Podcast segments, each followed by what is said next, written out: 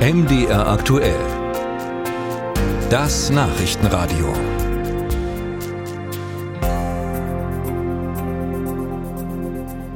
Ein Frachtschiff mit einem sechs Tonnen schweren Anker soll jetzt im Oktober ein Loch in eine Ostsee-Gaspipeline gerissen haben und dabei auch noch Schäden an Unterwasserleitungen angerichtet haben.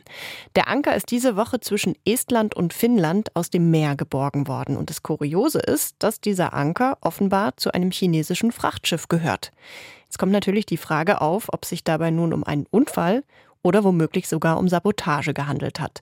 Und da wiederum zu gibt es offenbar neue Beweise. Ich bin dazu jetzt verbunden mit Julia Weschenbach, unsere Korrespondentin aus Stockholm. Frau Weschenbach, es soll neue Beweise geben, dass es sich bei dem Frachtschiff tatsächlich um ein chinesisches Schiff handelt. Was sind das für Beweise?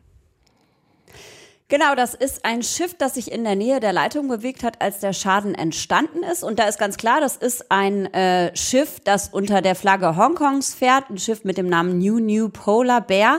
Also, dass das an der Stelle war, das ist klar. Und jetzt hat man eben diesen Anker geborgen, der zu diesem Schiff gehören soll. Der soll mit der Pipeline zusammengestoßen und dabei abgerissen sein.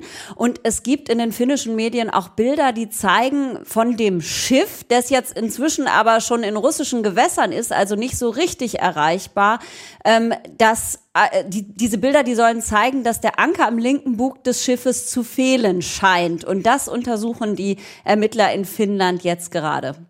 Der Anker wurde geborgen und es gibt wohl auch eine anderthalb bis vier Meter breite Schleifspur auf dem Meeresboden, die zu diesem Punkt führen soll, eben da, wo die Gaspipeline beschädigt worden ist.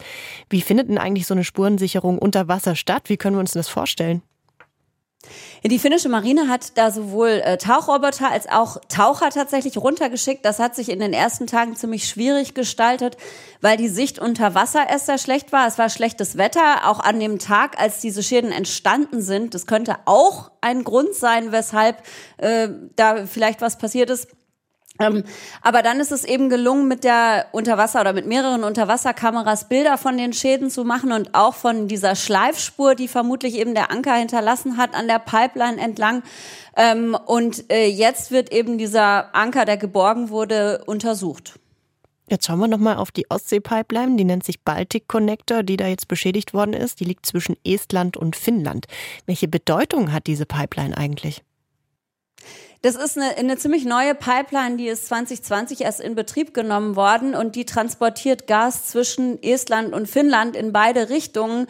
Äh, ist, äh, verläuft auf knapp 80 Kilometern am Grund der Ostsee und ist für diese beiden Staaten schon eine wichtige Leitung.